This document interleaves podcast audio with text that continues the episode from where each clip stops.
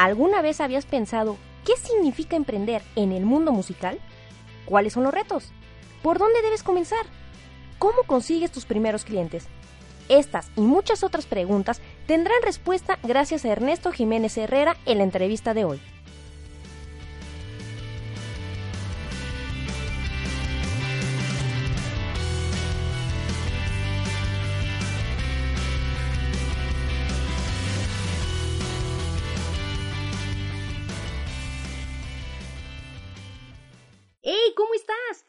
Ingrid Cervantes y esto es Speak. La clave es comunicar. Hoy te traigo un programa totalmente diferente a lo que estás acostumbrado a escuchar. Tú dirás, bueno Ingrid, ¿y ahora de qué tomaste? ¿Qué te metiste? ¿Qué hiciste? Pues nada, resulta que he decidido retomar el asunto de las entrevistas. Y únicamente te voy a decir una cosa. Si tienes la inquietud de estudiar música, pero tu familia te dice que no, que no estudies eso, que estudies algo en serio, que te busques otra carrera, porque te vas a morir de hambre. O por el contrario, ya eres un músico, pero no te consideras un emprendedor. Para ambos casos, déjenme decirles que la historia de nuestro invitado especial de hoy te va a quedar como anillo al dedo. Es para mí un placer, ¿qué digo un placer? Es realmente un sueño hecho realidad poderte presentar a no solo un magnífico y apasionado músico, no, un destacado licenciado, no, también es un maravilloso ser humano, pero además es uno de mis mejores amigos prácticamente de toda la vida. Su nombre es Ernesto Emanuel Jiménez Herrera, licenciado en Lengua y Literaturas Hispánicas por la Facultad de Filosofía y Letras de la Universidad Nacional Autónoma de México, y aunque no ejerce su profesión, porque desde hace cuatro años se ha dedicado a estudiar música como saldo a una pequeña deuda que tenía consigo mismo desde muy chico, Actualmente termina la carrera de técnico en música con especialidad en violín en la Escuela de Bellas Artes de Nezahualcóyotl, Evan, bajo la tutela del profesor César Granados Hernández, y también estudia canto bajo la cátedra de la profesora Guadalupe Salazar Santiago.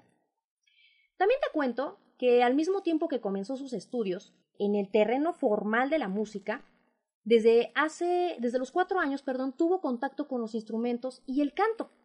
Se introdujo en el mundo de la docencia para impulsar a todas aquellas personas que también quieren estudiar música, pero por alguna razón o por X motivo no habían tenido la oportunidad.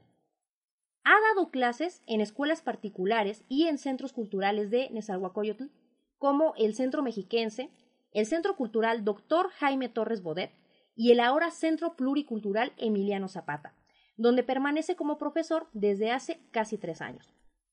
Dentro de sus logros, más allá de participar en ensambles emergentes de música clásica con algunos compañeros, está la promoción de la cultura mediante clases de violín que han llevado a algunos de sus alumnos a ser parte de grandes orquestas como la Orquesta Sinfónica Esperanza Azteca o a integrarse en la comunidad, perdón, en la comunidad estudiantil de la EVAN.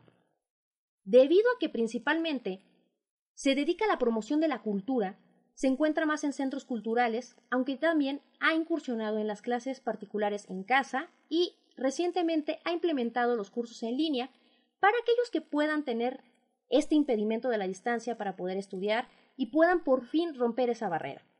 ¿Qué tal, eh? Increíble. Todo el camino que ha llevado recorrido y lo más impresionante, queridos escuchas, es que tiene mi misma edad, 27 años. Pero dejemos que de viva voz nos platique a detalle las peripecias, anécdotas y alguno que otro consejo que nos tenga de aquello que ha vivido en este sorprendente camino. Ernesto, de verdad, yo no puedo decirte, Ernesto, eres mi amigo de toda la vida. Yo te voy a decir, Neto, perdón, no puedo de otra forma. Neto, muchísimas gracias por estar conmigo esta noche. No, muchísimas gracias a ti por haberme hecho esta invitación.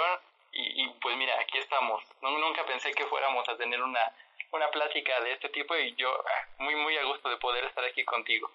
Al contrario, gracias a ti, porque entre los problemas aquí técnicos, la lluvia, tu agenda, yo sé que estás muy ocupado y de verdad que me pudieras hacer este espacio en, el programa para mí es para mí es fundamental porque uno de mis más grandes sueños era poder traer a mis amigos a trabajar conmigo en algún proyecto. Desde que estábamos en el CCH era un gran sueño, no encontraba la manera o no entendía cómo podía hacerlo o qué podíamos tener en común. Siempre fuimos una manada un poco rara, pero cada quien tiene distintas habilidades que hoy creo que empiezan a tomar a tomar un buen sentido, ¿no crees?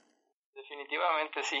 nunca sabemos en qué momento de la vida nos vamos a juntar como ahorita. Mira, ya fuera por cualquier circunstancia, también nunca pensé que estuviéramos trabajando en esta forma tan, tan, tan peculiar. Me agrada. Qué bueno, qué bueno que podemos hacer una interacción así. Muchísimas gracias. Y bueno, antes que otra cosa, yo no quiero meterme de lleno a la música. Yo quiero que nos cuentes un poquito de ti. ¿Por qué estudiaste lengua y literaturas hispánicas si lo tuyo es la música? Pues mira, es una historia no tan larga, pero pues en realidad sí un poquito complicada. Pues cuando tenía que escoger mi carrera, yo quería pues dedicarme a la música, de hecho desde chico, siendo hijo de padres músicos, pues el interés en la música siempre estaba en mi vida. Entonces, pues uno piensa, ah, pues voy a estudiar en algún momento música. En realidad yo no sabía si tenía como gusto por algún instrumento o algo así, estuve con varios, pero pues llega el momento de elegir la carrera saliendo del CCH y entro en un dilema existencial en donde digo, no sé qué voy a estudiar porque no soy bueno para nada. O sea, yo nada más sabía pues, tocar mis instrumentos y ya, ¿no? Y cantar. Y dije, bueno, pues no sé hacer nada. Eh, en casa yo dije, pues que quería estudiar música y siempre tiene uno el estigma, bueno, los papás, ¿no?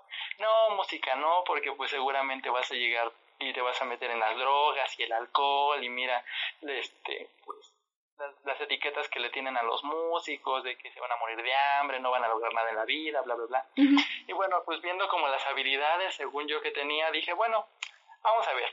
De matemáticas no sé nada, de cosas como ciencias de la salud tampoco, y pues no me llaman mucho la atención y de repente encontré pues que había una carrera de lengua y literaturas hispánicas y dije pues quién sabe qué se hará ahí, ¿no? Entonces según revisé y vi que nada más se tenía que leer y dije perfecto, a mí me encanta leer, pues voy a hacerlo.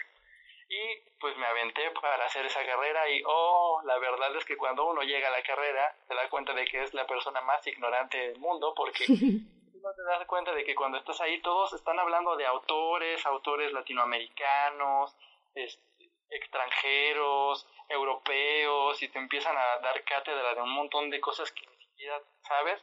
Y fue muy divertido, porque en realidad pues yo nada más tenía pues la literatura que nos dan en secundaria, un poco de CCH o, o que iba encontrando en internet y pues enfrentarme contra este otro mundo, este mundo pues dentro de lo cultural era un mundo un poquito más más frío para mí porque pues las cosas eran directamente de contacto con el papel, con los libros, era todo te lo dicen exactamente los libros y ve a la escuela y bueno, a la facultad y allá platica con tus compañeros, discute sobre temas que pues comprendí y creo que ya cuando estaba terminando la carrera. Y pues así fue como, como llegué ahí más por obligación que por gusto, tenía que estudiar una carrera, tenía que ver en qué era bueno y tuve que, que elegir algo con lo que pudiera y al final pues me gustó, o sea, ya uno descubre esta carrera que no es totalmente literatura, también está en el área de la lingüística y en esa parte, eso es lo bonito, en la parte del área de lingüística tenemos una materia que es fonética y fonología y uno de los, pues llamémoslo módulos, está enfocado en la entonación y la entonación tiene que ver mucho con la musicalidad de la voz y pues ahí fue cuando volví a la música y de hecho mi tesis trata sobre cosas relacionadas con la, con, con la voz. ¿no? tanto así que ya cuando, cuando estaba realizando mi tesis, yo creé algo que se llama ahora los enunciados resignativos y pues, pues bueno, no me quiero dar promoción, pero pueden buscarme ahí en la base de datos de la UNAM eh, y pues estuve experimentando con muchas cosas que me regresaron ahí, o sea, la voz y yo como lo tengo en mi tesis, a mí me encanta hablar con la gente porque para mí es escuchar música, las mejores pláticas para mí son música. Pues mira, así es como termino estudiando la carrera, me titulo exactamente a los seis meses de terminarla, después de cuatro años de estar ahí entre bibliotecas, libros y gente que, gente muy padre que conocí por allá. Pregunta del millón, ¿te arrepientes de haber estudiado esta primera carrera? No, fíjate que no, en un principio yo, yo, o sea, cuando entré a la carrera sí estaba bien arrepentido porque dije no sé qué demonios hago aquí, no voy a sobrevivir, pero no, no me arrepiento. Yo creo que estos esos cuatro años que estuve estudiando esa, pues esa carrera me sirvieron para darme cuenta de que en realidad pues la música siempre iba a estar conmigo y que en algún momento iba a regresar. Y la realidad es que ahorita que estoy trabajando, pues, me doy cuenta de que varias cosas que estudié en, en la otra carrera me están sirviendo ahorita muchísimo, muchísimo. Wow. ¿En qué momento te das cuenta de que lo tuyo, lo tuyo es realmente la música? Fue, me estás diciendo que tenías las bases, pues obviamente desde el CCH, pero ¿en qué momento te das cuenta de, ya acabé una carrera, pero no quiero ejercer, yo quiero realmente dedicarme a esto y estudiarlo en forma? Pues me doy cuenta por ahí de cuatro, hace cuatro años, por un julio más o menos, y que estamos 2019, tenía que ser como 2013, algo así. No lo sé, soy malo, soy músico, por favor. Era 1980. Bueno, hace, cuatro años, pues que ya cuando yo he terminado la licenciatura, pues un día tomo un transporte que nunca había tomado. Por aquí, por, por Nesa está la avenida Chimalhuacán y de hecho está el, hay un centro cultural que es el Centro Cultural Dr. Jaime Torre Bodet, que fue donde después empecé a dar clases. Iba pasando por ahí y de repente me encontré un cartel, ya recordé por qué, porque estaba buscando un certificado. Entonces, como es cerca de, ese centro cultural está cerca de la avenida que me lleva a las oficinas de, de gobierno donde uno puede pedir el certificado, pues pasé y de repente me encuentro con un cartel que dice, inscríbete a nuestros cursos de música. Y veo que hay piano, guitarra, bajo, canto, batería y no sé qué. Y yo dije, a ver, como que me llama, o sea, en realidad lo iba a ignorar, me pasé de largo y luego como algo, algo me decía, no, regrésate. Me regresé, leí bien todos los requisitos, fui a preguntar y eh, así como fui a preguntar, creo que en automático me inscribieron, pero yo estaba en los últimos días de, de terminar el semestre, de hecho ya estaba entregando nada más trabajos. Y ya dije, bueno, pues vamos a ver. Ya dejé mis, bueno, dejé como mi media inscripción porque me faltaba llevar papeles. Y ya, fui caminando a mi casa y dije, hace mucho tiempo que no, ya tenía años que no cantaba, años que no tocaba mis instrumentos ni nada por dedicarme a la carrera. Y dije, bueno, vamos a ver qué tal. Y llego un lunes a las 5 de la tarde a mi primera clase de canto y yo dije, pues va a ser como una clase de canto así donde cualquiera hace cualquier cosa y quién sabe qué vayamos a hacer. Y pues para mi sorpresa me encuentro ahí con una profesora que ahorita pues se ha vuelto también mi amiga. Ella estudió en una escuela de iniciación de bellas artes y estaba dando las bases para el canto operístico en ese lugar. Y pues era algo bien diferente porque yo conocía solo lo popular y encontrarme con cosas operísticas, técnica en la voz, yo ni siquiera sabía que se podía cantar con técnica y cosas así.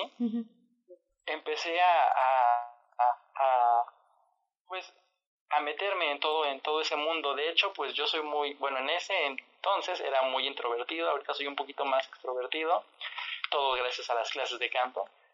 Y cuando me subo por primera vez a un escenario como a los tres meses porque la profesora dijo vamos a tener un concierto prepara una pieza y recuerdo que pues yo seguía en el popular entonces me preparé una pieza de Adele, creo que era One and Only, no recuerdo bien, y pues me preparo, la presento y ver al público que te ponen atención, que son empáticos contigo, les gusta lo que estás haciendo, bajarte del escenario y que de repente se acerquen a ti y te digan, me encanta cómo, cómo te expresas, me gusta tu voz, me, me hiciste sentir algo, la piel se me hizo chinita o cosas así eso me, me llenó de gusto, pero me llenó más de gusto ver que uno desde el lado del escenario puede ofrecer algo que ni siquiera sabía que, que era capaz, ¿no? O sea, yo en ese momento me di cuenta de que podía volver a cantar, que me sentía muy feliz cantando y lo comparé, por ejemplo, así de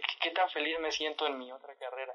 Y nunca, o sea, yo entregaba trabajos y me iba con los profes y conocía y iba a ponencias y todo y nunca sentí como ese gusto. Hasta estar ahí dije, no, esto es lo que yo quiero hacer toda mi vida. Quiero presentarme, quiero cantar, quiero estar viendo, quiero compartir lo que yo sé hacer. Y ahí fue donde me di cuenta de que la música pues nunca se había ido de mí, tenía que en algún momento que regresar. Y regresó ahí. Me gusta cómo acabas de mencionar algo muy interesante. En el momento en que tú te estás plantando en el escenario, te das cuenta que tú puedes ofrecer algo. Días antes de la entrevista, yo platicaba contigo y me decías, Ingrid, es que yo no me considero en estricto sentido un emprendedor. Yo nunca había visto mi carrera desde esa perspectiva que tú le estás viendo. Y, y yo te dije, bueno, es que analizándolo, hay emprendimiento a todo lo que da en un músico. ¿Por qué? Porque tú ofreces un servicio. Tú te tienes que hacer de una cartera de clientes. Tú evidentemente tienes que invertir en ti, en tus instrumentos y en tu preparación. Y esto me lleva a preguntarte, llevas un camino primero de, de carrera, terminas tu carrera, comienzas una nueva segunda carrera enfocada a la música, pero ¿en qué momento de la carrera ya no eres solamente estudiante, sino profesor y comienzas a ofrecer un servicio? Por un lado, la música, pero también por el otro lado, la educación. ¿Eso en qué momento pasó? Pues eso fue, fue algo bastante peculiar porque cuando yo estaba tomando mis clases de canto en ese centro cultural, de repente yo, bueno, me, me encontré con un compañero, creo que todavía vive, todo, no lo sé, pero se llama Roberto, y él un día se me acercó y me dijo, oye, pues tú este, se ve que eres como hábil en, en las cosas de la música y bla, bla, bla, y me dijo, tengo un violín en mi casa, no lo estoy utilizando, ¿te gustaría pues probar con él, o sea, llevártelo y ver si puedes sacarle provecho? Y yo dije, violín, o sea, yo con el violín desde que yo recuerdo el violín a mí jamás me llamó la atención. O sea, yo lo oía y decía, todo el mundo lo puede tocar, todo el mundo este, está con él, es súper popular y la gente lo tiene siempre, ¿no? O sea, como si fuera una guitarra para mí. Y pues bueno, lo tomé, me, me fui a tomar clases con una profesora que, que fue pues la que me inició de hecho con, con, con, pues, con mi educación musical y pues llevaba creo que como tres, cuatro meses tomando clases con ella y un día me dice, oye, en donde yo estoy trabajando, que es una escuela particular, sí, era una escuela particular solamente de música. Me dijo, pues este, tengo una alumna, pero este día no voy, tal día no voy a poder ir a, a dar la clase, ¿me puedes ir a cubrir? Y yo dije, pues ¿cómo voy a cubrirte si ni siquiera sé, pues no sé ni agarrar el violín, no sé nada, o sea tengo conocimientos de música pues porque mi oído reconoce algunas cosillas, pero pues trabajar con un violín es difícil. Y dije, bueno, va. Entonces recuerdo que era un, un día como hoy, así lluvioso. Llegué a, a, pues esa escuela, me presenté y dije, pues voy a ser sustituto de, de Claudia, se llama mi profesora. Y pues ya, me meten a la escuela, estuve eh, pues enfrentándome con el miedo de no saber cómo dar una clase porque nunca lo había hecho y había pues solamente una alumna que estaba tocando cosas más avanzadas de lo que yo estaba tocando. Y dije, oh, oh. a ver, tenemos un problema. Yo estoy en un nivel muy atrás, esta chica está más adelante, ¿qué puedo hacer? Afortunadamente, como desde chico, pues ya había tenido clases de, de solfeo, ya sabía, pues leer, obviamente leer las notas, de, de, entonación, sabía afinar mi instrumento, pues no tuve problemas, entonces estuve vigilando varias cosillas que pues la profesora trabajaba en mí. Y ya, doy esa primer clase, que fueron las dos horas más largas de mi vida, y llego a mi casa, le digo a la profesora, no, pues ya te cubrí toda la cosa, este... Estás despedida, perdón, ups. ya, me voy, así, ya no nos volvemos a ver, y no, y pues no me contestan los mensajes, después recibo más tarde una llamada y me, ya me dice, ¿cómo te fue? Y no sé qué, yo, ah, pues me fue bien, así, así. Ah, bueno, pues nada más te aviso que yo ya no voy a dar clases allá, tú te quedas a cargo, ya dejé dicho que tú vas a ser el nuevo profesor de violín. ¿Qué? Y yo así de... Wow. o sea, ¿cómo, ¿cómo, que voy a ser profesor de violín? Así fue como, pues yo entro ahí con, con lo escaso que sabía y pues, o sea, el miedo de no saber y yo dije, pues es que si yo voy a enseñar algo, quiero enseñarlo bien. Sí. Y en ese momento también estaba en, pues, mi profesora, de hecho, iba a entrar a estudiar la licenciatura en la Escuela de Bellas Artes de Nesa, que es donde yo estoy ahorita. Y en ese periodo creo que sí estuvo estudiando como unos dos meses, dejó la carrera y me mandó con su profesor, que de hecho ese profesor lo tenía ella desde niña. Entonces me dijo, ve a ver a mi profesor, no sé qué, dile que quieres audicionar, que te escuche para que vea cómo es, ¿no? Y ya, pues fui pensando, yo no pensé en quedarme para, pues para hacer una carrera de músico, yo dije, pues quiero, quiero aprender para poder dar la clase de violín. Y fui, hice mi audición con mi profe, él me acepta, después de que me acepta, me entero de que es de los profesores, pues, más exigentes. Es una, es, es una persona hermosa, o sea, tiene, tiene tacto para enseñar, es muy amable, disciplinado, tiene una pedagogía también muy, muy, muy interesante. Y pues me doy, bueno, me dicen que este profesor pues no acepta a cualquiera, que le gusta como quedarse con los mejorcitos. Yo dije, órale, pues algo estoy haciendo bien, acepte, ¿no? Y ahí fue como llego también a, tomar clases para poder dar clases, ¿no? Entonces ahí fue donde empecé a hacer las cosas a la par, mientras aprendía a tocar el violín, daba las clases al mismo tiempo y era como un doble trabajo porque pues tenía que aplicarme, sacar las cosas así rápido y decir, bueno, pues lo estoy haciendo rápido, bien, bien, bien y quiero que los demás también lo hagan bien.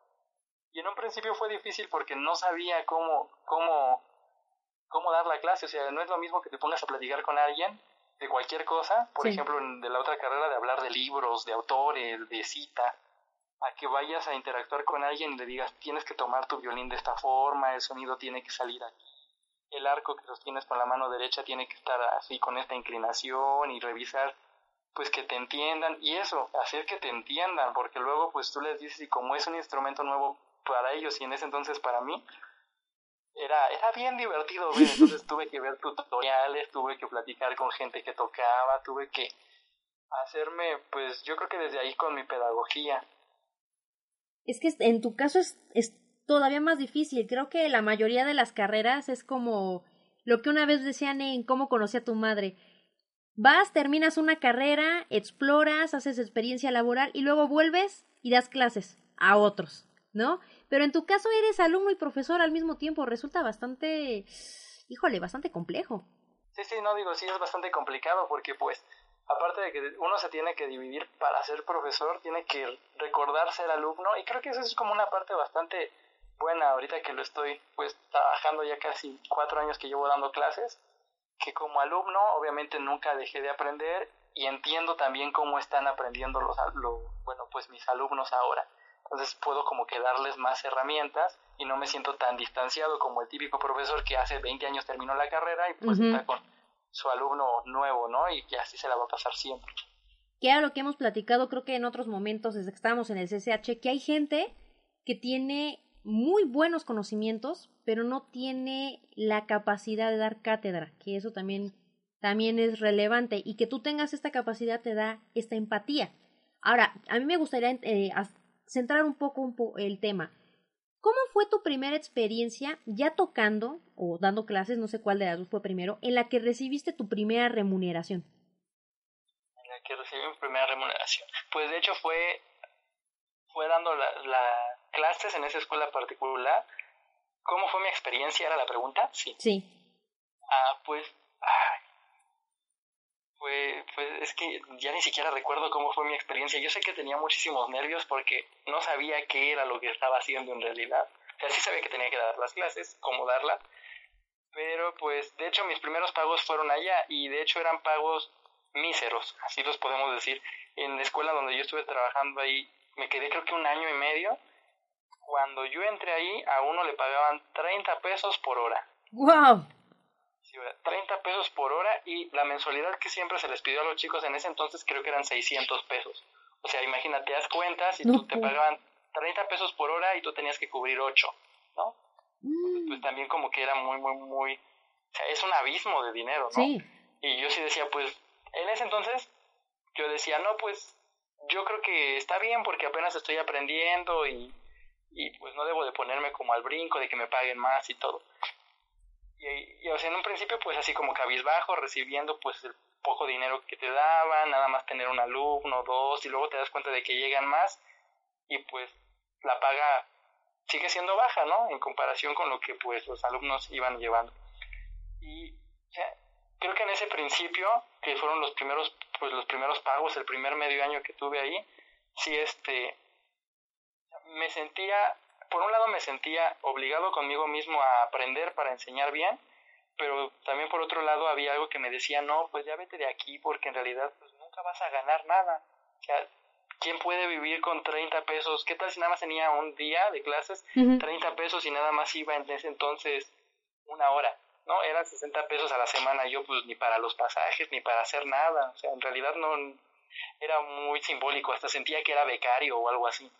Sí, de hecho. Con respecto a, a la otra parte, la de estar en el escenario, ¿ahí cómo fue tu primer, primer evento en el que te dijeron necesito que vayas, toques y además te voy a pagar? Pues fue, pues en realidad no fue un escenario, me hubiera encantado que fuera al principio un escenario, pero fue una, una cena particular a la que me invitan. Yo llevaba más o menos como un año y medio estudiando y dando clases y llega una señora a pedir pues que, amenicen una cena. Y yo dije, bueno, pues va, yo lo hago, ¿no? Y fui, obviamente pues el pago fue muchísimo mejor, o sea, por ir a tocar dos horas, no recuerdo si me pagaron dos mil pesos o algo así. Wow. Una hora, creo que fue como una hora, porque eso no era mucho, como me pidieron el trabajo en, creo que eran seis días antes, pues uno no puede preparar tampoco la gran cosa y entonces pues tampoco tenía como toda la experiencia que ahorita llevo, ¿no? Y pues fue, creo que es más complicado que enfrentarse contra el público en, una, en un escenario grande porque al estar encerrado, pues obviamente la gente está más al pendiente de lo que estás haciendo y pues desde este lado como músico, pues uno siempre va a tener el nervio, ¿no?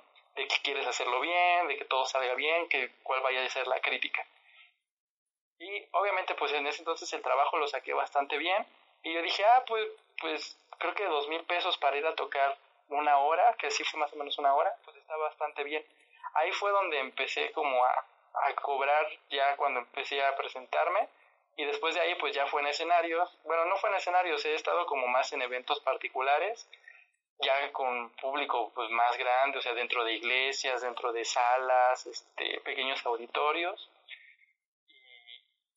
pues uno va descubriendo poco a poco que dependiendo del evento y del lugar y del tipo de personas que también te van contratando, pues los, los cobros y los, sí, los cobros y los gastos que hace cada uno, pues varían muchísimo. Pregunta del millón. Esa primera ocasión, ¿tú diste una cuota o esta señora te, te dio una cantidad que ella te ofreció? En ese entonces yo di la cuota. Yo no sabía cuánto tenía que, que este, pues que pedir, ¿no? Y yo dije, bueno, pues como, como el violín es un instrumento pues caro y seguramente es algo que pues como muy codiciado o algo así, o sea que nada más sería como para eventos muy, muy, muy, pues como casi, casi de alta sociedad. Dije, pues vamos a ver qué tal. Había platicado creo que unos días antes con alguien, con otro violinista que conocía, y él decía que más o menos cobraba 1500 pesos por presentarse una hora. Yo dije, bueno, pues yo creo que vamos a, tomar lo mismo. Vamos pues de a oídas fui como sacando los presupuestos y en ese entonces dije pues en realidad ese evento estaba cerca de donde yo vivía, era como media hora a lo mucho, entonces pues en pasajes uno no gasta, no gasta en realidad casi nada. Y pues para recibir el, ese pago pues era bastante, fue, fue bastante bueno para mí. Cuando termine ese evento, recibes esa primera paga, ¿Pasó por tu mente el hacer formal, el decir voy a vivir de esto? ¿O en aquel momento tenías idea de con qué, de qué, básicamente de qué iba a surgir tu sustento del día a día? Pues fíjate que no solamente desde ese día, desde un poquito antes, porque ya llevaba, ya llevaba dando clases en otros centros culturales en ese año y medio, y yo vi, o sea, que, pues en realidad salía muy, muy, muy poco para, pues para como mantenerme, ¿no? Pero más allá de tener ese sustento económico que uno quisiera tener, pues, o sea, en dónde caer y decir, ah, pues de aquí puedo pagar todo y no me va a faltar nada y todo, lo veía más en el sustento, pues, más emocional, porque como yo descubrí que me gusta dar clases, para mí era como, como una cuota de agradecimiento o algo así. Yo dije, ah, pues mira, voy a poder vivir holgadamente, bueno, no tan holgadamente, pero sí voy a poder vivir de lo que estoy ganando porque pues tampoco ganaba tan mal y voy a estar haciendo lo que me gusta, entonces en realidad hacer las cosas por gusto y recibir un pago a mí me llenaba más que pensar en que quería tener así, muchísimo dinero para ya tener pues mi casa y comprarme carros y mil violines y hacer muchísimas cosas.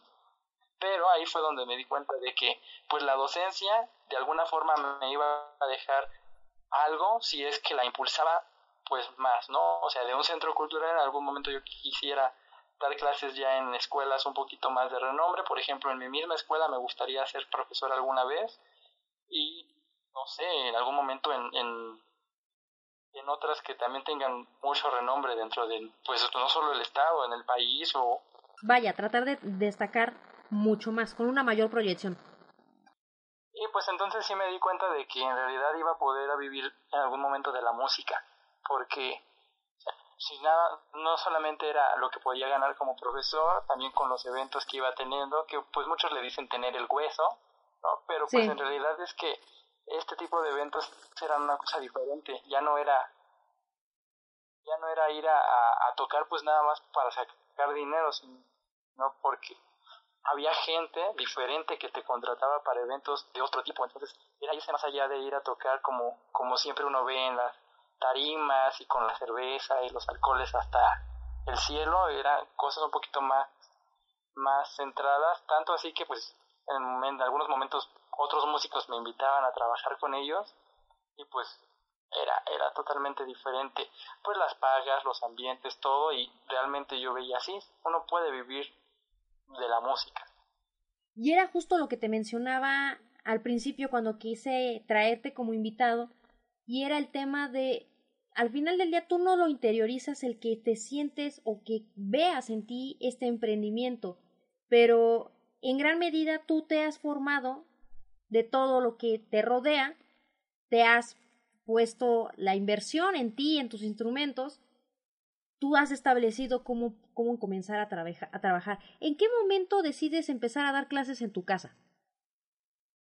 Pues yo lo decido más o menos al año de empezar a dar clases en, la escuela particular porque pues de repente llegan los alumnos que tienen un periodo contigo estudiando y de repente te dicen, oye, es que voy a entrar a la universidad o es que me dejaron mucha tarea en la prepa o, o mis papás ya ahora se cambiaron de casa o tengo problemas o algo así. ¿Hay alguna otra forma en la que pueda seguir teniendo mis clases? Y pues yo lo platico en mi casa y digo, pues, ¿creen que pueda haber como el espacio de que pueda dar las clases? Aquí. Y pues sí, me dijeron que no había ningún problema. De hecho, tenemos un cuartito que de repente es un cuarto para huéspedes, pero luego yo lo utilizo para dar las clases. Y ahí es como empiezo. O sea, yo, yo empiezo a dar clases para pues suplir esa necesidad, o más bien para, para llenar ese hueco que luego dejaría el que los chicos no pueden ir a una escuela a pagar una mensualidad tan cara y pues mejor eh, tener es un, es un cambio, o sea, el pago que también ellos daban también ya crece para mí y pues uno mantiene la comunicación con los chicos porque en realidad pues es gente que te busca porque quiere, quiere, está interesada en la música y quiere seguir avanzando. Evidentemente en este programa le damos mayor peso al tema de la comunicación. Y obviamente todo el mundo habla de tienes que tener tus redes sociales, si tienes un negocio, necesitas tener más visión, métete a Facebook, crea una cuenta de Instagram.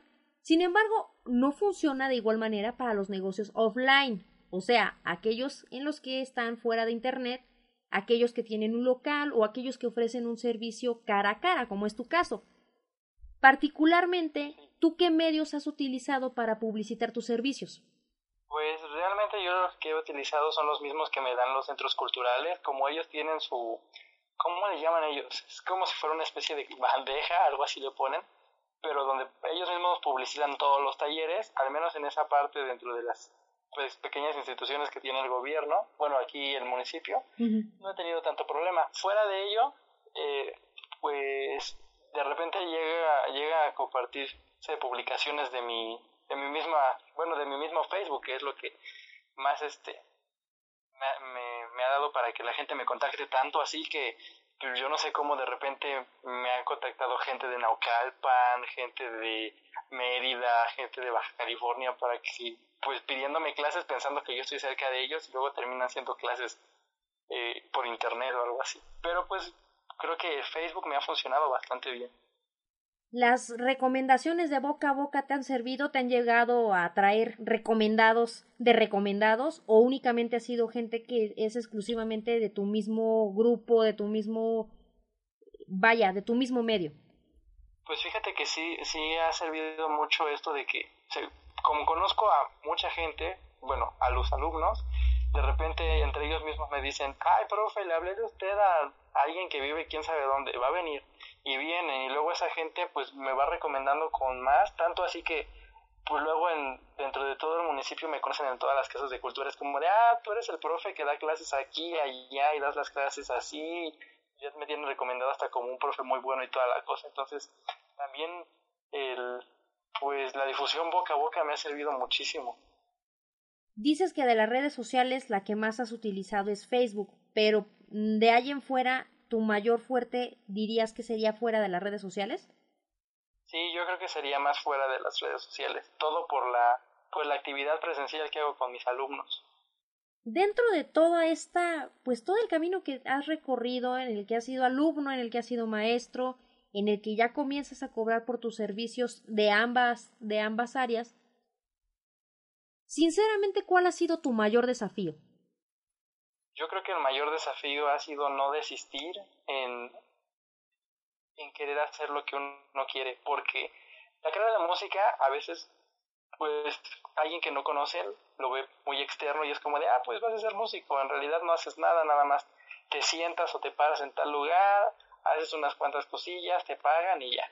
Y pues todo el trasfondo que hay atrás que son pues noches de estudio, desvelo, hacer arreglos a tus mismas piezas si es que vas a ir a algún evento pues particular o si vas a hacer algún ensamble con algún otro otro músico pues es, es bastante complicado en el sentido de que pues tienes que comunicarte muy bien con los demás para saber qué es lo que realmente tienes que hacer y hay muchas veces en las que ese ese trabajo que hay que hacer atrás es más cansado que lo que pues podría venir adelante con pues toda la felicidad y la remuneración que te trae pues presentarte y obviamente pues que te paguen, ¿no? Pero yo creo que lo más difícil es mantenerse, saber que pues lo que uno está haciendo es lo que le gusta, que a veces llega por, por, por el mismo agobio de tener tanto trabajo, uno llega a frustrarse y decir, no es que ya es demasiado trabajo, ya no puedo. Pero recordar que es exactamente lo que te gusta, lo que te mueve, es el motor que te ayuda a no desistir. Algo que me llama mucho la atención de toda tu historia es cómo de una manera indirecta comienzas a vivir de tu pasión. Algo que mencionamos mucho en este, en este programa es busca tu pasión, busca comenzar a vivir de ella. Y me llama la atención que la mayoría de la gente, incluyéndome, el primer miedo es por dónde empiezo, cómo le hago y si no encuentro quien quiera comprar lo que yo estoy ofreciendo, lo que yo estoy vendiendo, cómo le hago. Y me llama la atención que en tu caso fue como de una manera indirecta, realmente no lo fuiste planeando, sino realmente fuiste tomando las oportunidades que te dio la vida. Si tuvieras que volver al, al neto de hace tres, cinco años, seis, ¿te visualizas en lo que estás haciendo justamente en este punto de tu vida? Pues fíjate que no, ¿eh? lo he pensado y creo que ni siquiera en el instrumento. Ahorita que soy violinista, pues no soy más violinista que cantante porque también estoy siendo cantante, o, bueno, para ser cantante operístico.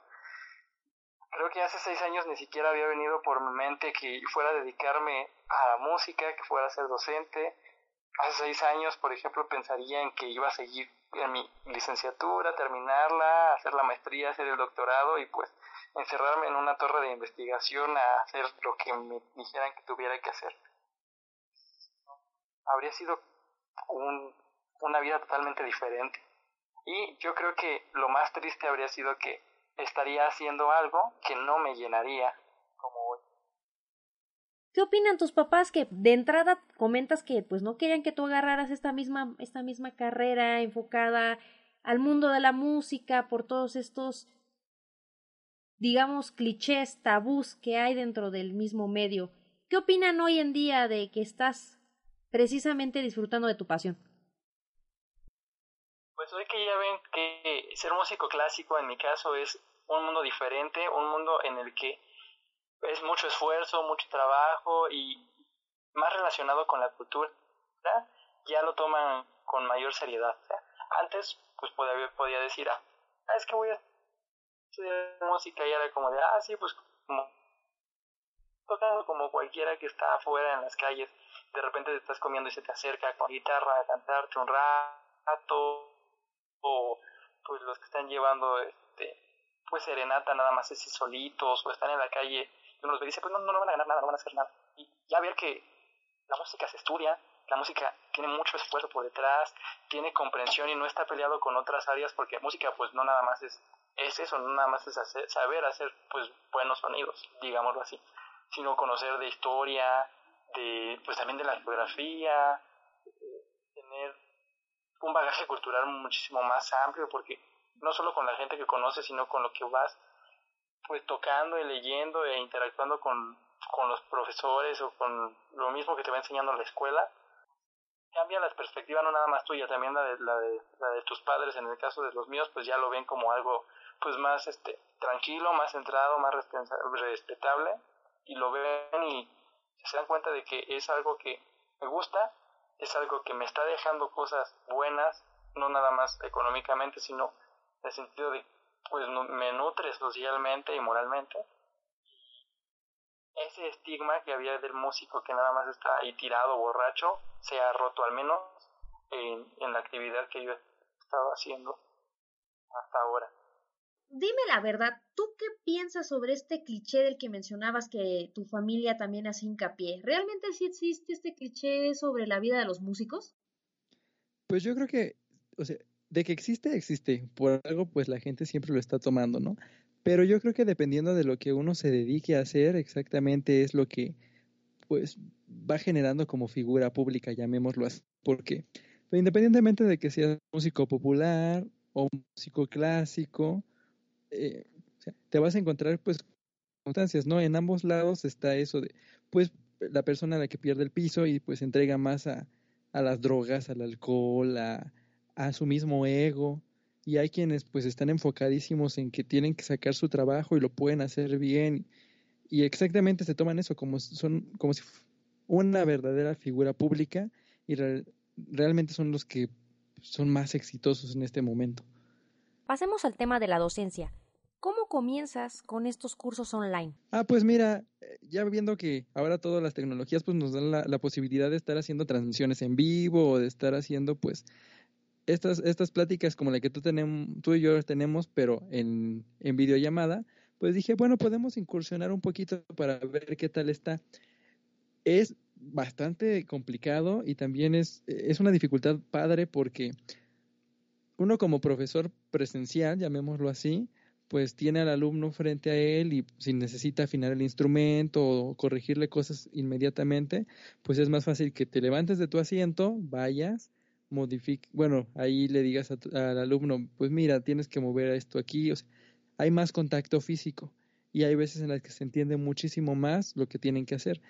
Y pues al hacerlo a través de, de pues de la pantalla, llamémoslo ahora así, resulta un poquito difícil en ese sentido de que ya no hay tanto contacto físico, pero pues no es como un limitante, al menos yo lo que he visto ahora que utilizo pues pues la, computadora, por ejemplo, Skype, eh, pues me doy cuenta de que mientras tengas bien tu equipo, o sea, yo trabajo con, con, mi micrófono, me pongo los audífonos para que también esté bien, les digo también a mis alumnos que lo hagan, soluciona pues muchas cosas, también hay, mejora el, el, el sonido y te permite pues ampliarte hacia las personas que en algún momento ya no tienen la posibilidad de moverse a, tomar clase, ¿no? Porque hay quienes dicen, no, pues es que yo no puedo ir a tomar clase porque trabajo, estudio, no estoy todo el día en mi casa o me traslado a la clase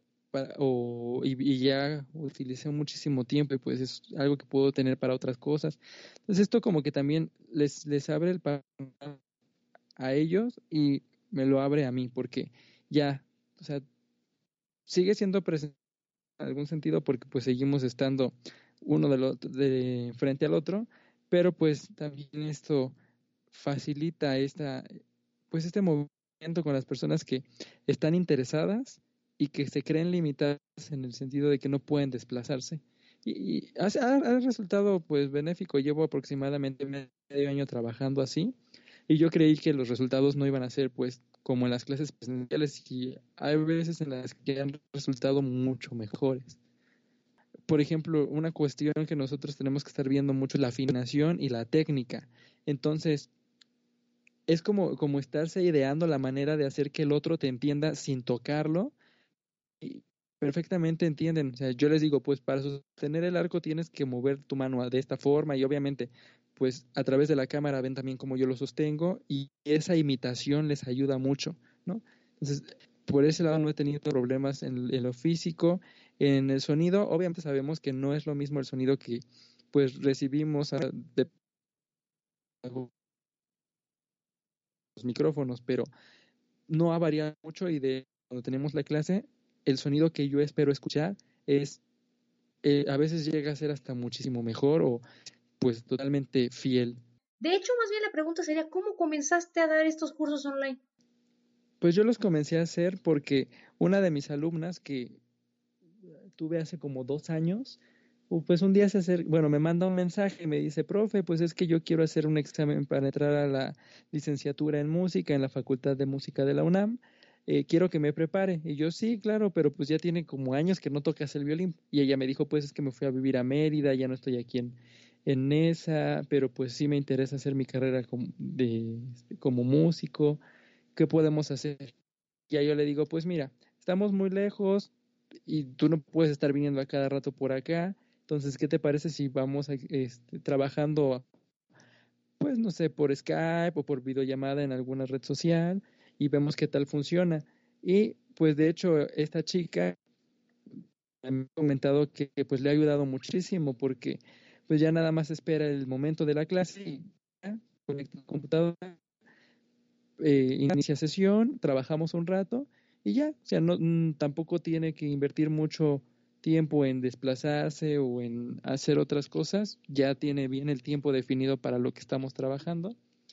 Y hasta ella me ha dicho, pues es que o sea, se siente diferente porque no, vaya, no me pueden corregir físicamente, pero sí, sí he notado como que cómo he estado avanzando y e incluso me ha dicho que ella siente que ha estado avanzando mucho mejor que cuando tomaba clases conmigo frente a frente, obviamente porque pues también la gran diferencia de estar tomando clases aquí es que son clases personalizadas, individuales y pues el alumno te va pidiendo lo que necesita aprender. Y en contraste pues esta chica, esta misma chica, por ejemplo, cuando empezó a tomar clases conmigo estaba en un grupo de 33 alumnos. Entonces también es trabajar con todos es un desquicio. Y pues bueno, en ese sentido vio que avanza más rápido, que hay más atención. Y ella, por ejemplo, para sus intereses estuvo muchísimo mejor, o sea, no, no le ha causado problemas, no ha habido problemas con la conexión, que de repente pues estemos perdiéndonos o se trabe o algo así. Todo ha estado funcionando bastante bien.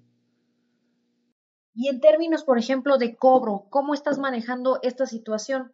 Eh, los cursos son online, pero ¿cómo manejas el cobro? Pues el cobro lo hago a través de una cuenta de una tarjeta de débito que están enlazadas con pagos este, que se pueden hacer mediante Internet. Eh, en un principio pensaba utilizar, he, olvidado el nombre, porque mi hermano también trabaja por Internet, él es dibujante y hace cobros también por Internet. Quería utilizar la misma modalidad que él tenía, pero pues lo hice a través de una tarjeta de débito. Y pues es fácil, se hace pues nada más me hacen el depósito, el cobro es más o menos el mismo, bueno, no es más o menos, es el mismo que yo hago cuando tengo una clase particular. Cuando yo doy una clase particular, está aproximadamente entre 150 o 200 pesos por una hora, porque pues ya más o menos viendo todo el trabajo que he hecho como estudiante, como profesor, y viendo que en realidad uno tiene que, eh, no exigir, pero más bien uno tiene que cobrar lo justo, llamémoslo así. Digo, no por nada han salido esas fotos o imágenes en Facebook que dice que pues no tenemos que malbaratar nuestro trabajo. Y uno pensaría que no se lo pagaría a la gente, pero en realidad es que sí lo paga, o sea, la gente sí lo paga. Obviamente no vamos a estar exigiendo, ah, quiero un pago de 500 pesos por una clase de 20 minutos, porque pues la gente sí dice, pues este loco, ¿qué demonios me va a hacer en 20 minutos, no? Pero pues estar trabajando en estos pagos de 150 por clase, yo les pido la mensualidad porque es un poquito más fácil y aparte pues, se obligan a tener que cubrir sus horas. No ha habido, o sea, en ese sentido no ha habido tampoco gran problema. ¿Cuáles son los planes a futuro para Ernesto? ¿Qué sigue? Pero que sí, ahorita, primeramente, terminar mi carrera técnica, porque pues estoy en ese proceso, ¿no? Ya en, en menos de un mes la termino. ¿Qué es hoy? Seis. Pues ya el próximo, el 8 de julio habré terminado comenzar la licenciatura, o sea, yo quiero seguir mis estudios de música, en algún momento me interesaría también dedicarme a la dirección orquestal o a la dirección coral porque me, me, llaman muchísimo la atención. Y a la par, yo quiero seguir en la docencia. Tal vez ya no en, en, casas de cultura, a mí me gustaría dejar en los centros en donde yo estoy dando clases a algún alumno avanzado o alguien interesado, pues para que siga impartiendo las clases, abriendo esta posibilidad y esta idea con la que yo empecé, que es ayudarle a la gente que quiere empezar desde más pequeña a realizar lo que yo no pude hacer en su momento. Y pues yo aspiro a que también en algún momento como docente ser esto, profesor de alguna escuela, como la que yo estoy, o alguna otra escuela de música, y pues más allá de todo el reconocimiento que se pueda dar de, ah, pues mira, es que es el profesor, este, una vaca sagrada, toma clases con él, es el mejor de todos, servir como una inspiración para que también los demás puedan estar avanzando y meterse a, a, estudiar a una escuela o dedicarse, pues si ya quieren, en, en, de una forma más libre, tocando pues para ellos mismos, para eventos, para cualquier cosa.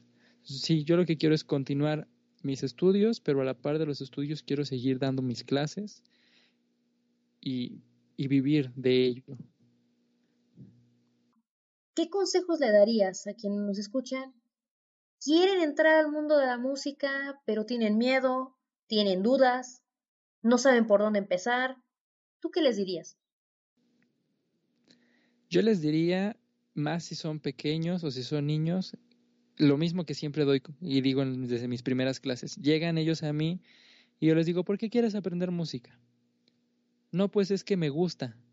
Y esa es la respuesta que más me han dado. Cuando me llegan a decir, es que vengo porque me obligan mis papás, yo les digo, sí les digo casi, dense la media vuelta, váyanse y regresen cuando el niño quiera venir a estudiar o cuando la persona que quiera venir aquí sea por gusto.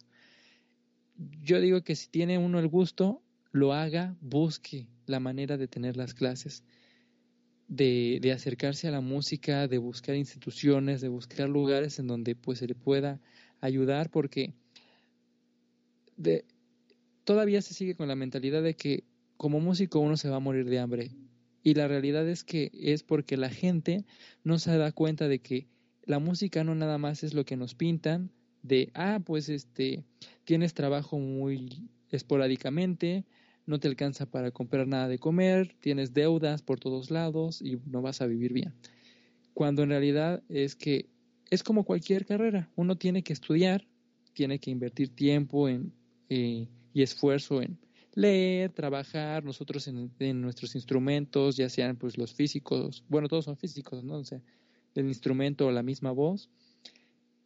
Yo les diría que lo primero que hagan es sean sinceros con ustedes mismos y si en verdad quieren que la música sea de su vida algo muy importante, más allá de un hobby, un pasatiempo, lo quieran hacer ya algo profesional, lo hagan, busquen y se muevan porque durante el proceso se van a dar cuenta de que todos los estigmas que se han dicho, pues sí existen, pero no necesariamente tienen que estar en lo que están viviendo. Van a conocer muchísimas cosas van a ampliar sus conocimientos fantásticamente, no solamente en la música, sino con todo lo que les vaya a tocar, viajes, eh, sí, contacto con otras personas, experiencias, y que al final van a descubrir que sí deja, la música en realidad sí deja, deja cosas no nada más anímicas, porque muchas de las cosas son con nuestras sensibilidades, y otras es con el, con el dinero. O sea, yo me he enterado, y de hecho es cierto, y no es un secreto, que hay para nosotros como músicos clásicos el estar en ensambles, en ensambles de música de cámara, en orquestas, ya sea como becario, ya como un miembro, gana uno bastante bien. Por ahí me llegué a enterar de en una orquesta, uno, un, pues sí, un becario ganaba alrededor de 15 mil pesos mensuales. Entonces, pues, imagínate, estar con 15 mil pesos mensuales está bastante bien y nada más tienes que ir a, obviamente, estudiar, ir a tus ensayos, presentarte y listo, ¿no? Y eso son cosas que a lo mejor no se les llega a decir a la gente. Hay posiciones en las orquestas en donde vas cobrando 38 mil pesos, 40 mil pesos al mes y solamente tienes que ir a algunos ensayos. O sea, son cosas que tampoco se nos dice y que entre los mismos músicos se van haciendo contactos, no como los contactos que nosotros conocemos de, ah, pues mira, ya está la bandita de rock por acá y la otra bandita o el mariachi por acá. Exacto, o sea, como lo que siempre nos pintan en las películas. Obviamente, pues cada quien hace sus, sus, grupos por sus intereses, pero pues lo que no se nos dice es que existe eso, o sea, la posibilidad de que tú formes tu grupo con algún lugar, con, tus compañeros, de repente haya algo, por ejemplo, aquí en esa dirección de cultura o a veces este mismo Bellas Artes o las mismas instituciones donde uno estudió música, pues llegan a tener eh, pues la conexión con, con otros lugares y te ayudan a que tu proyecto salga y o sea, tengas, tengas no nada más el reconocimiento por el trabajo que estás haciendo, sino que ganes incluso más de lo que estarías pensando que ganarías. No, e incluso hasta lo que podrías ganar tal vez en un trabajo formal. Y es creo que una de las últimas preguntas que quisiera hacerte. ¿En este punto de tu vida te arrepientes de no ejercer la otra carrera en términos económicos? Fíjate que no me arrepiento porque al final yo los veo, los dos están siempre estamos por áreas en las escuelas, ¿no? Entonces dicen, área 4 es humanidades, artes. Pues yo siempre me quedé en las artes, ¿no? O sea, también me decían, de la literatura te vas a morir de hambre, ¿no? Pero no, fíjate que hasta hoy no me arrepiento. Intenté en algún momento ejercerla y me di cuenta de que no me gustaba enseñar sobre mi carrera. O sea, me gustó vivirla, me gustó trabajar ahí, pero enseñarla no me gustó diferente a la música, que esa me gusta enseñarla, hacerla, vivirla, completamente un, un polo pues muy, muy, muy diferente. Mm, definitivamente no me arrepiento. Si en algún momento nunca llegara a ejercer la otra carrera, no me sentiría mal. Al contrario, pues le agradezco esa carrera porque aprendí muchísimas cosas durante ese trayecto y al final fue la que me llevó a estar ahorita en esta otra carrera de música. Justo en el episodio pasado y hace como cuatro, hablaba también con los escuchas precisamente de cómo a veces tendemos a irnos con la idea de un trabajo supuestamente seguro, un sueldo supuestamente seguro, y al final del día te das cuenta de que en realidad nada en esta vida es seguro, nada tiene una estabilidad, y qué mejor que apostarle a aquello que realmente te gusta, que realmente te apasiona, porque de otra manera lo abandonas. Sí, y de hecho, bueno, ahí te interrumpo tantito, nada más me, me, hiciste recordar las palabras. Una vez estuve platicando con mi profesor de violín porque yo también estaba un poco decaído y esas palabras me van a quedar siempre en mi cabeza. Él me decía, imagínate qué triste es para alguien que conoce que es bueno para hacer una cosa, pero que porque le dicen que haga otra, pues va y vive toda su vida infeliz, cuando bien podría estar haciendo lo que le gusta y vivir bien de ello sin ningún problema. Y ese es el miedo que luego muchos tenemos para, para hacer como ahí un breve paréntesis a lo que estabas comentando. Así es. La verdad creo que de una u otra forma lo más importante ni siquiera es la meta, sino el camino. Y mientras no, no lo estés disfrutando, pues prácticamente no estás ganando nada. Y a veces me gusta mucho que lo mencionas, no es tanto la gratificación económica, sino toda la aventura que conlleva realizar una, una actividad en la que estás poniendo el corazón. Y finalmente me encantaría que nos dijeras dónde te puede contactar nuestro auditorio.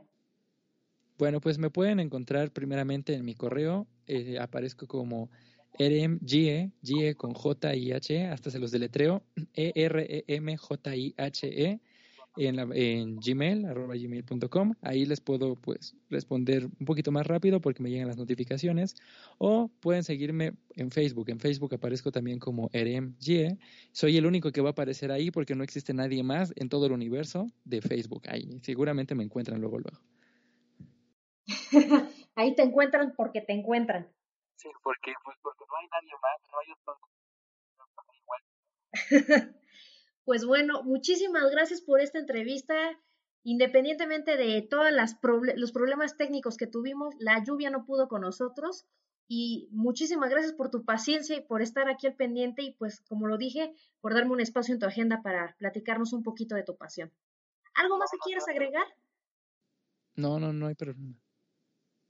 Ah, digo, no, no hay ningún problema. Te iba a decir, pues gracias a ti por haberme invitado, por haberme pues hecho este también espacio dentro de, de, de todas las entrevistas que estás retomando ahora. Y bueno, algo que yo quiera agregar, pues no, creo que no quiero agregar nada, solamente pues decirle a, todos aquellos que quieran pues incursionar en el mundo de la música lo hagan, no es como la como lo pintan, así, ¿no? Como dicen el león no es como lo pintan, y ya que estén aquí, pues van a ver lo bonito que es, pues darle otro sentido a lo que uno cree que no va, bueno, la gente cree que no va a aportar nada y en verdad aporta mucho en la vida. Muchas gracias, Edo, por darnos esta entrevista. No, muchísimas gracias a ti.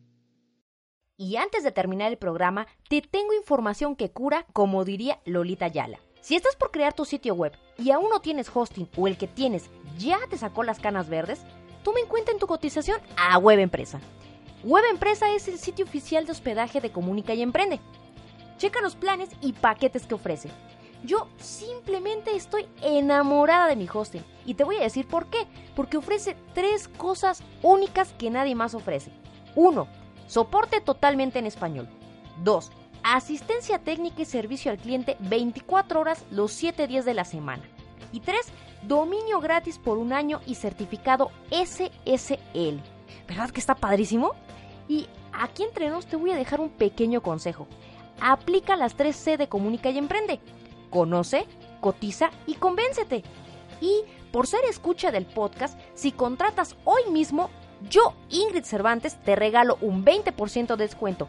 Solo da clic en el link de abajo y consíguelo. Yo le confío mi hogar digital a Web Empresa. ¿Y tú?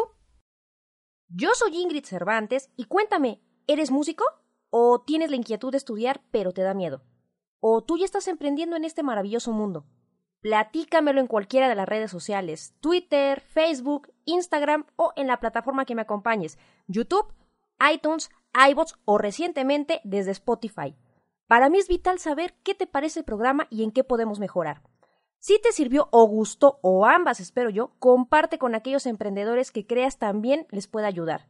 Y si no, mínimo pónselo a tu suegra, un perro o un gato, cualquier mascota, pero por favor que alguien me escuche. La decisión, como siempre, es tuya. Si quieres más información, recuerda darte una vuelta por mi casa virtual www.comunicayemprende.com. Te espero en el próximo episodio de tu programa Speak, el programa donde conocerás todos los temas relacionados a comunicar y emprender. Speak, la clave es comunicar.